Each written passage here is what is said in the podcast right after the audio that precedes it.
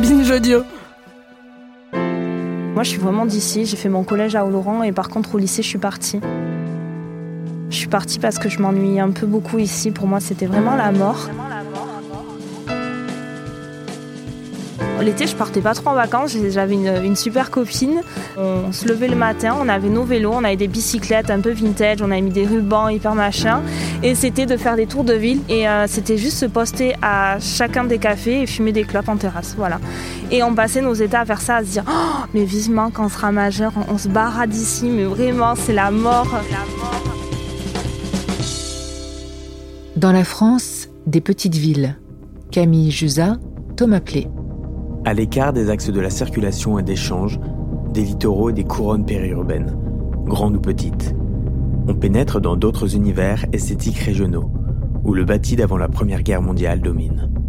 Il s'agit de la France rurale et périphérique, qui, architecturalement parlant, est globalement demeurée ce qu'elle était. Elle couvre une très vaste surface, mais peu densément peuplée. De la Lorraine à l'Ariège et au Béarn, mais aussi du Cotentin au Mercantour, le long d'une seconde diagonale du vide, moins souvent évoquée que la première.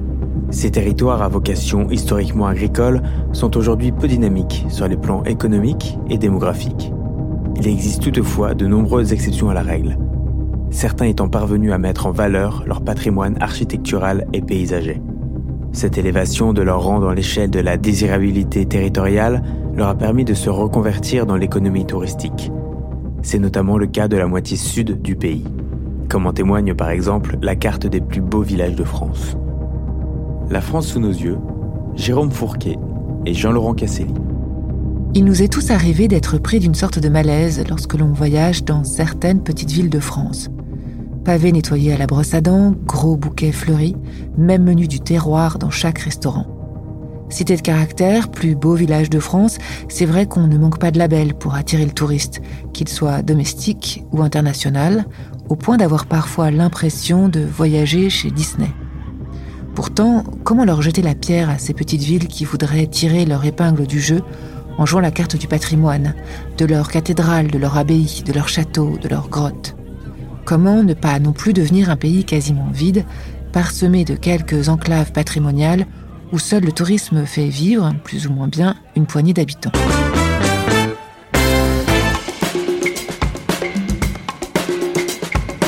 Aujourd'hui, nous sommes au pied des Pyrénées, dans le Haut-Béarn, à Oloron-Sainte-Marie.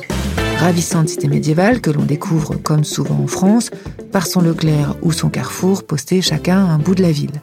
Un centre magnifique mais déserté et un maire bien conscient des problèmes. Comment tirer parti de son patrimoine, le mettre en valeur, sans tomber dans la carte postale. Bonjour, enchanté. Alors Bernard Uturi, euh, je suis le maire de la, de la ville. Euh, de la jolie ville de Laurent-Sainte-Marie. Alors par la fenêtre, euh, je vois le, le, clocher de l'église Sainte-Croix, c'est le quartier espagnol. C'est par là qu'arrivaient euh, les Espagnols, migrations qui étaient à la fois des migrations économiques ou des migrations politiques. Alors la rue qui est devant nous, c'est la rue Mendiondou, parce que Menyondou fut un maire d'Oloron, euh, député de la circonscription également, qui s'illustra en allant euh, avec 80 autres parlementaires sur 670 ou 675 voter contre euh, les pleins pouvoirs qui étaient accordés au maréchal Pétain. Puis euh, à droite, euh, un petit peu dans, juste dans le contrefort des, des, des Pyrénées, euh, Sainte-Marie, qui est un petit peu notre quartier emblématique à l'ombre de ce qu'on appelle la cathédrale, qui est en fait une église romane. C'est un petit peu la complexité de cette ville. trois quartiers. Euh, séparés par deux gaves, euh, tout en colline, tout en enjambement de, ruisseaux et de, gaves. Donc il est difficile de donner euh, une unité à cette, à cette ville, de créer des traits d'union harmonieux entre ces deux quartiers qui permettent la, la déambulation et l'appropriation de la ville par ses propres habitants, qui parfois migrent assez peu d'un quartier à l'autre, et par les touristes qui viennent nous rendre visite assez nombreux, mais qui sont toujours un peu perdus parce que ben, centre-ville, il n'y en a pas. Destination introuvable. Le challenge que nous devons relever à l'échelon du territoire et à l'échelon de la ville, c'est le challenge de la reconquête démographique, de la reconquête de, nos logements vacants. À peu près euh, un millier de logements vacants à l'échelle d'une ville de 10 000 habitants. C'est le lot de toutes les sous-préfectures de Nouvelle-Aquitaine, sauf euh, celles qui sont extrêmement touristiques, euh, celles qui sont extrêmement littorales, comme Saint-Jean-de-Luz. Hein.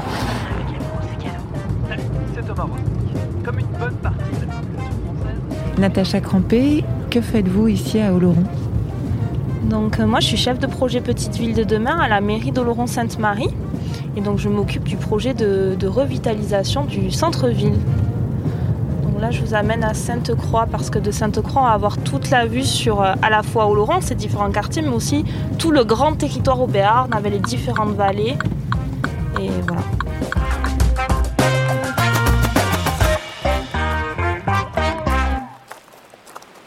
Euh, en face, euh, la vallée de Barretous, plus à droite, la vallée de Josbé. Et à gauche, on va avoir la naissance de la, vallée d'Aspe, qui fait également partie euh, de la communauté de communes. Et derrière la vallée d'Aspe, on a l'Espagne. Donc voilà.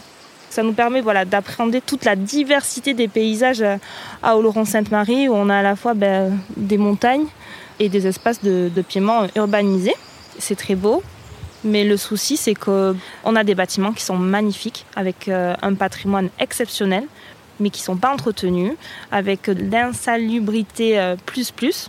Et après, c'est, ça, c'est, peu perceptible, mais c'est aussi la précarisation de, la population, avec, euh, alors je ne l'ai plus en tête, mais des revenus qui sont inférieurs au reste du département pour le, territoire du Haut-Berne. Et ça, c'est vrai que c'est pas perceptible, mais c'est un vrai souci. C'est une ville où je pense on, où l'on vient consommer, c'est-à-dire qu'on vient faire ses courses euh, ben, au Leclerc, on vient, euh, les enfants ils vont euh, au collège et au lycée, on vient, faire ces services-là. Par contre, on n'y réside pas, donc on y passe. C'est vraiment en fait à Oloron, on y passe et on s'y arrête pas. Dans cette fin d'après-midi, il faut imaginer toute une petite ville au toit d'ardoise qui brille. Les immeubles et les maisons d'Oloron sont magnifiques, certains suspendus au-dessus des deux gaves, les deux rivières qui traversent la ville, tandis que les autres montent sur les coteaux. Il y a des ponts partout et de grandes vues sur les Pyrénées à peu près à chaque coin de rue. 685 édifices sont étiquetés remarquables, mais c'est vrai qu'en s'approchant, la plupart sont décatis. Tout le problème est comment s'y prendre pour restaurer ce patrimoine essentiellement privé. Par chance, il y a eu un premier déclic, une première locomotive à Oloron. Le classement UNESCO des chemins de Saint-Jacques de Compostelle a permis de restaurer la cathédrale romane que plus personne ne regardait vraiment. Donc moi, je suis Alix Bastien, je suis directrice du pays d'art et d'histoire Pyrénées-Béarnaise. C'est une opération euh, de reconquête, euh, qu'on va qualifier de reconquête urbaine, qui a beaucoup tourné sur euh, la reconnaissance par l'UNESCO de notre église, et on a pu euh, euh, très rapidement euh, avoir une volonté de l'État de, de, requalifier cet espace qui n'était plus vraiment un espace où on aimait se promener, où on pouvait divaguer, puisqu'on était vraiment là dédié à la circulation, euh, au stationnement des véhicules, quasiment contre l'édifice, euh, et que là l'idée c'était de lui redonner une respiration de la repositionner, euh, comme on dit souvent, hein, on remet l'église au centre du village. Là c'était vraiment le cas pour ce quartier Sainte-Marie. Ça a eu un vrai effet, je dirais, euh, catalyseur, si on peut dire, puisque finalement, tous les bâtiments les propriétaires des alentours euh, privés eh bien, ont commencé à vouloir euh, voilà, donner une bonne image. Euh, et notamment, les propriétaires des commerces et des cafés qui sont juste en face de la cathédrale ben, se sont finalement lancés dans la restauration et l'amélioration de leur à la fois habitat et espace de commerce. Et puis, ça fait tache d'huile, hein, puisqu'on est sur une zone où, en termes d'habitat, on est sur quelque chose qui a été réinvesti par des habitants qui euh, avaient souvent euh, fait un choix de partir de, ce quartier. Effectivement, moi, quand je suis arrivée, j'étais encore adolescente, donc je... voilà. J'avais cette image d'une ville assez terne, assez endormie, euh, et pourtant avec un potentiel euh, très important. J'étais à cette époque-là assez loin de m'imaginer que, un, je pourrais contribuer à, faire euh, se réveiller la belle endormie, et aussi qu'il y aurait vraiment euh, de la part à la fois des pouvoirs publics et des habitants un, un, une envie finalement de se réapproprier leur quartier. Et on voit finalement un besoin aussi de se raccrocher à, à l'identité de la ville et du territoire plus largement. On va écouter la rivière Ouais, on va écouter la rivière, c'est super sympa. avec Natacha Crampé, nous sommes redescendus vers la rivière et là, c'est une toute autre histoire. On voit les friches d'un moulin, celle d'un lavoir, une barque qui prend l'eau. Tout est à l'abandon et les immeubles barrent l'accès à la rivière qui est pourtant un patrimoine majeur de la petite ville de Laurent. Un peu plus loin, on a débouché sur une longue rue, l'ancienne artère commerciale de la ville. Quatre boutiques sur cinq affichent un écriteau à vendre. Les propriétaires ont préféré, les uns après les autres, rejoindre la périphérie, l'espace, les parkings et la commodité. Le moins que l'on puisse dire, c'est que l'effet patrimoine n'a pas encore gagné cette partie de la ville. Les voitures déboulent à toute allure, car c'est aussi la rue qui permet de rejoindre Pau depuis les vallées. À l'entrée d'un pont, une immense et sublime bâtisse blanche avec des galeries vitrées, c'est le magasin Sauviron Palace. L'entrée sur la rue est étroite, mais à l'intérieur, c'est immense. Mode femme, mode homme, linge de maison, décoration, une sorte de bonheur des dames et l'une des plus vieilles boutiques du pays, tenue par la même famille depuis 400 ans. Mais pour les 14e propriétaires en ligne directe, il est un peu seul au milieu d'un quartier pourtant magnifique qui mériterait d'être rénové. C'était euh, les gros magasins détaillants du début du siècle parce que la concurrence n'était pas la même, il n'y avait pas Internet, il y avait, les gens se déplaçaient très peu. Donc quand ils se déplaçaient, il y avait euh, une grosse boutique et il y en avait dans toutes les villes moyennes françaises. Le temps est passé, et on a, pu rester ouvert et le lieu en effet euh, nous a beaucoup aidé parce que euh, Oloron est une ville très belle qui mérite d'être découverte. Là, on est vraiment dans une ère, dans une période où il faut aller très très vite. Et donc en fait, euh, marcher est un, peu un supplice des fois parce que euh, entre un magasin et un autre, on va, on va longer 10-15 euh, magasins vides. Donc forcément, ça paraît long parce que c'est terne. Et en fait, le vrai défi d'aujourd'hui, c'est de rendre cette rue agréable parce que c'est ce qui fait la richesse de la France, c'est son patrimoine architectural, et derrière ce que les gens ont su faire de toute l'architecture française. Mais nous, en fait, ce qui fait que la France rayonne à travers le monde, c'est les bâtiments que les Français ont su construire. Donc, en fait, ces bâtiments-là, il faut les habiter. Si on les habite pas et qu'on les fait pas vivre, ben, je sais pas trop ce qu'on montrera à nos enfants dans, dans 20-30 ans. Bernard Uturi, maire de Laurent. Plus difficile, c'est de tabasser euh, les habitudes de nos concitoyens et les nôtres d'ailleurs aussi. Dans cette ville, on veut créer des, liaisons euh, de déambulation pour que les gens marchent et retrouvent le plaisir de, marcher. Quand on est à Paris, on marche. Quand on est à Bordeaux, on marche pas mal ou on prend le tram. Et quand on est à Oloron, on a besoin de sa voiture pour euh, quasiment rentrer dans le magasin ou dans la salle de cours de son, enfant quand on va le chercher au collège. C'est vrai qu'à Oloron, on a voilà, des équipements, euh, la salle Géliot, euh, la médiathèque, mais euh, qu'il n'y a pas eu de, lien créé entre les quartiers pour qu'en fait, aisément, je puisse, déambuler. Et moi, j'y bosse et je suis d'ici, donc je le vois assez aisément. Mais c'est vrai que si je me mets dans la peau de quelqu'un qui arrive, qui n'est pas du coin et qui veut découvrir Oloron, c'est compliqué, il faut s'accrocher. On est très bien dans cette ville, mais il faut c'est vraiment le constat, c'est qu'il faut se le, gagner pour, euh, pour l'apprécier. C'est sous le prisme en fait professionnel que je l'ai redécouvert. En fait, j'étais fière d'être d'ici, mais vraiment quoi, fière d'être d'ici avec les montagnes. Enfin, c'est l'appropriation qu'avaient eu des hommes de ces paysages pour façonner des économies, parce que le territoire est configuré de cette manière-là. On a une, super médiathèque, on a un espace de musée, on a un auditorium qui est juste splendide, mais c'est très confidentiel. La médiathèque, c'est un point hyper intéressant de la ville. Longtemps, les municipalités ont tout misé sur les équipements et les équipements seuls. La médiathèque est pile au centre, là où les deux rivières se rejoignent, sur une sorte de presqu'île. L'architecte a rempli et même sublimé le cahier des charges. La façade vitrée laisse entrer toute la lumière dans l'immense salle de lecture qui, de l'autre côté, surplombe la rencontre entre les deux gaves et s'ouvre sur le grand paysage pyrénéen. C'est non seulement une très grande médiathèque, mais aussi l'un des plus beaux points de vue sur le patrimoine naturel de la ville. Toujours dans l'idée de faire du lien entre les quartiers, l'architecte a armé sa médiathèque de deux ponts pour relier chaque rive et chaque quartier. Sauf que d'un côté, on débouche sur un parking et de l'autre, sur une rue barrée par un immeuble à l'abandon. Preuve que l'architecture peut beaucoup, mais pas tout.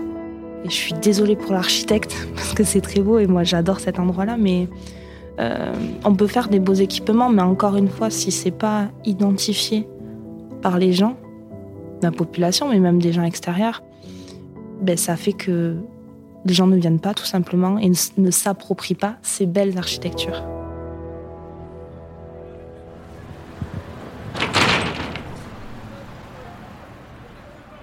Pour ne pas devenir ni une petite cité touristique rythmée par les saisons, ni un gros bourg à l'abandon, l'idée est donc de travailler sur les espaces publics et les liaisons pour donner envie aux habitants de passer du temps dans le centre. Natacha Crampé pousse la porte d'une ancienne usine très vitrée, un très bel édifice, mais dont les plafonds sont crevés, et la grosse moquette jonchée de laine de roche. Alors pourquoi vous m'avez amené ici, Natacha Crampé?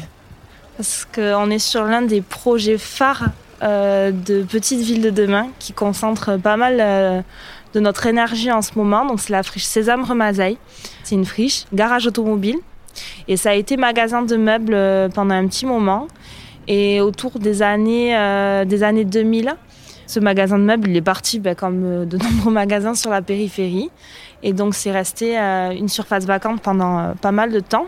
Ça a pas mal questionné euh, les municipalités qui se sont euh, succédées parce qu'on voyait vraiment sa pertinence en termes de lien entre le quartier de la Confluence et le quartier du Jardin public. L'idée des élus, c'est d'en faire un lieu, euh, eux, ils parlent d'un lieu d'animation intergénérationnelle et jeunesse. Alors c'est vrai que là, par la vitrine du magasin, on, donne sur le jardin public. Si on se tourne, on a des grandes verrières, c'est tout vitré, on entend déjà le gave. C'est gigantesque en même temps.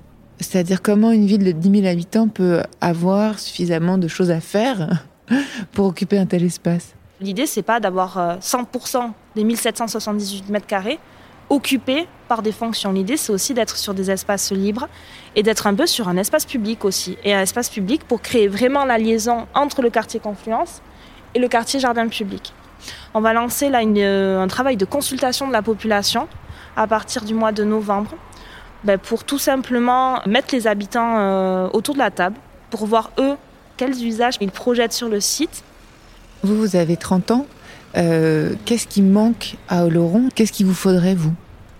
À moi, un lieu où, euh, quand je sors du travail, je peux aller boire un verre et rencontrer du monde et voir du monde.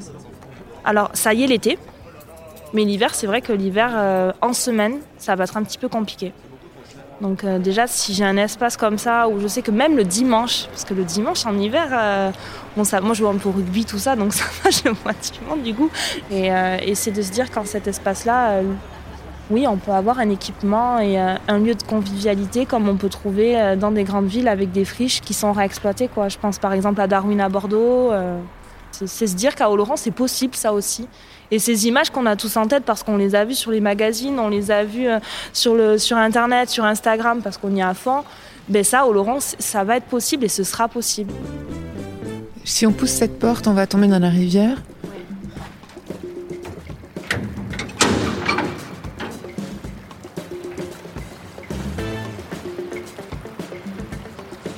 Je pense que la petite ville, elle peut espérer euh, des, alors des équipements, mais du moins des services comme on peut avoir dans les grandes villes.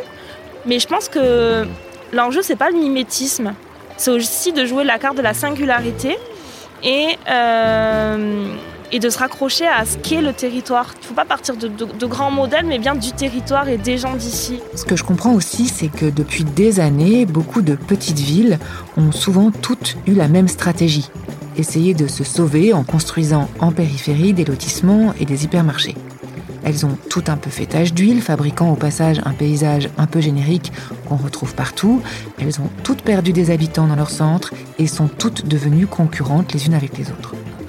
Aujourd'hui, l'idée, c'est de rationaliser, de concentrer les efforts sur certaines centralités pour éviter que tout ne périclite. Miser sur les identités aussi, parce que c'est aussi ça le patrimoine. C'est un territoire tout entier qui dialogue et vit avec sa petite ville, comme en témoigne par exemple le marché d'Oloron le vendredi matin. Alors je suis Elodie Yagori, euh, j'ai 36 euh, ans, je suis installée sur l'exploitation familiale qui est à 10 km d'Oloron-Sainte-Marie, sur laquelle on produit euh, de la charcuterie béarnaise locale selon le savoir-faire familial. Donc je fais le marché depuis maintenant une quinzaine d'années.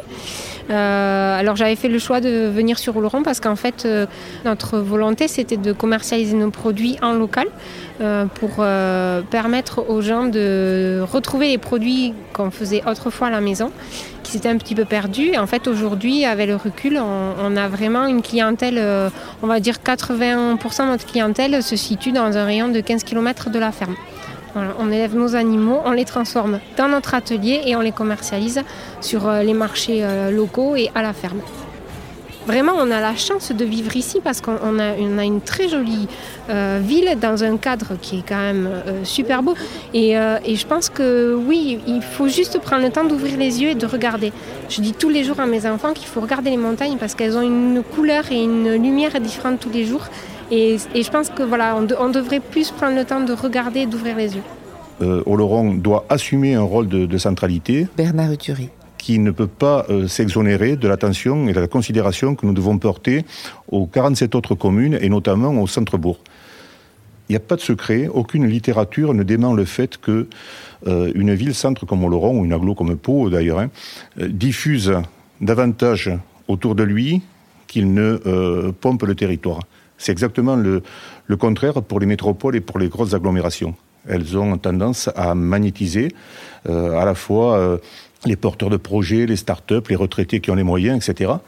Euh, ils ont tendance à, vampiriser le, territoire, à le cannibaliser même parfois. C'est le contraire pour, euh, pour les villes-centres et pour les bourgs-centres qui euh, diffusent. L'idée étant de se dire de faire sens. Alix Bastien. À un moment donné, une ville euh, posée comme ça, seule, sans, ne fonctionne pas dans tous les cas de figure. Et dans le cas d'Oloron, c'est d'autant plus flagrant que les paysages qui nous entourent, euh, le point de vue qu'on a pu admirer tout à l'heure, il est là parce qu'il y a des pratiques agro-pastorales on n'aurait pas du tout le même paysage. Et puis on n'aurait pas pu fournir les artisans et les industries au XVIIe, XVIIIe, XIXe siècle quand ils voulaient produire les couvertures de laine, faire des bérets. On n'aurait pas non plus euh, pu se développer de la même façon s'il n'y avait pas eu euh, le passage des chemins de Saint-Jacques euh, et, cette relation très étroite avec, avec nos amis à la Ragonais avec qui on, travaille beaucoup. Donc la ville seule finalement perd de son sens finalement si elle n'est pas rattachée à un territoire véritablement. Euh, et je pense que la situation d'Oloron, c'est euh, on n'est pas dans une bulle, on fait partie d'un tout. Euh, et ce tout, finalement, on est tous un peu interdépendants. Est-ce que ça vous semble aujourd'hui faisable, cette histoire de revitalisation? Ah oui, moi ça me semble vraiment faisable. J'ai l'impression que toutes les planètes, elles sont vraiment alignées en ce moment pour que pour que ça, pour que le projet sorte parce qu'on est, euh, on est à la fois dans, dans, un grand projet de territoire d'aménagement où les élus collectivement, euh, à échelle de, du territoire de la CC, s'entendent à porter un, projet collectif de territoire. C'est un vrai projet politique. Et pour moi, le label Petite Ville de demain, il vient vraiment au service euh, de ce projet-là. C'est vrai que des villes de la taille d'Oloran, elles n'ont pas forcément eu les occasions d'avoir de l'ingénierie euh, mise à disposition pour réfléchir à leur projet urbain. C'est vrai que c'est très beau, il fait beau, il y a les rivières, euh, tout semble idyllique, mais en fait, on ne voit pas forcément la misère aussi sociale. C'est maintenant, c'est maintenant parce qu'on est dans l'antre et on est dans un point un petit peu critique. C'était Dans la France des petites villes, un hors-série programme B de Camille Jusa et Thomas Plé, en partenariat avec l'Agence nationale de la cohésion des territoires et POPSU Territoire du plan urbanisme construction architecture. Dans le prochain épisode, on découvrira que la revitalisation des petites villes passe forcément par le numérique.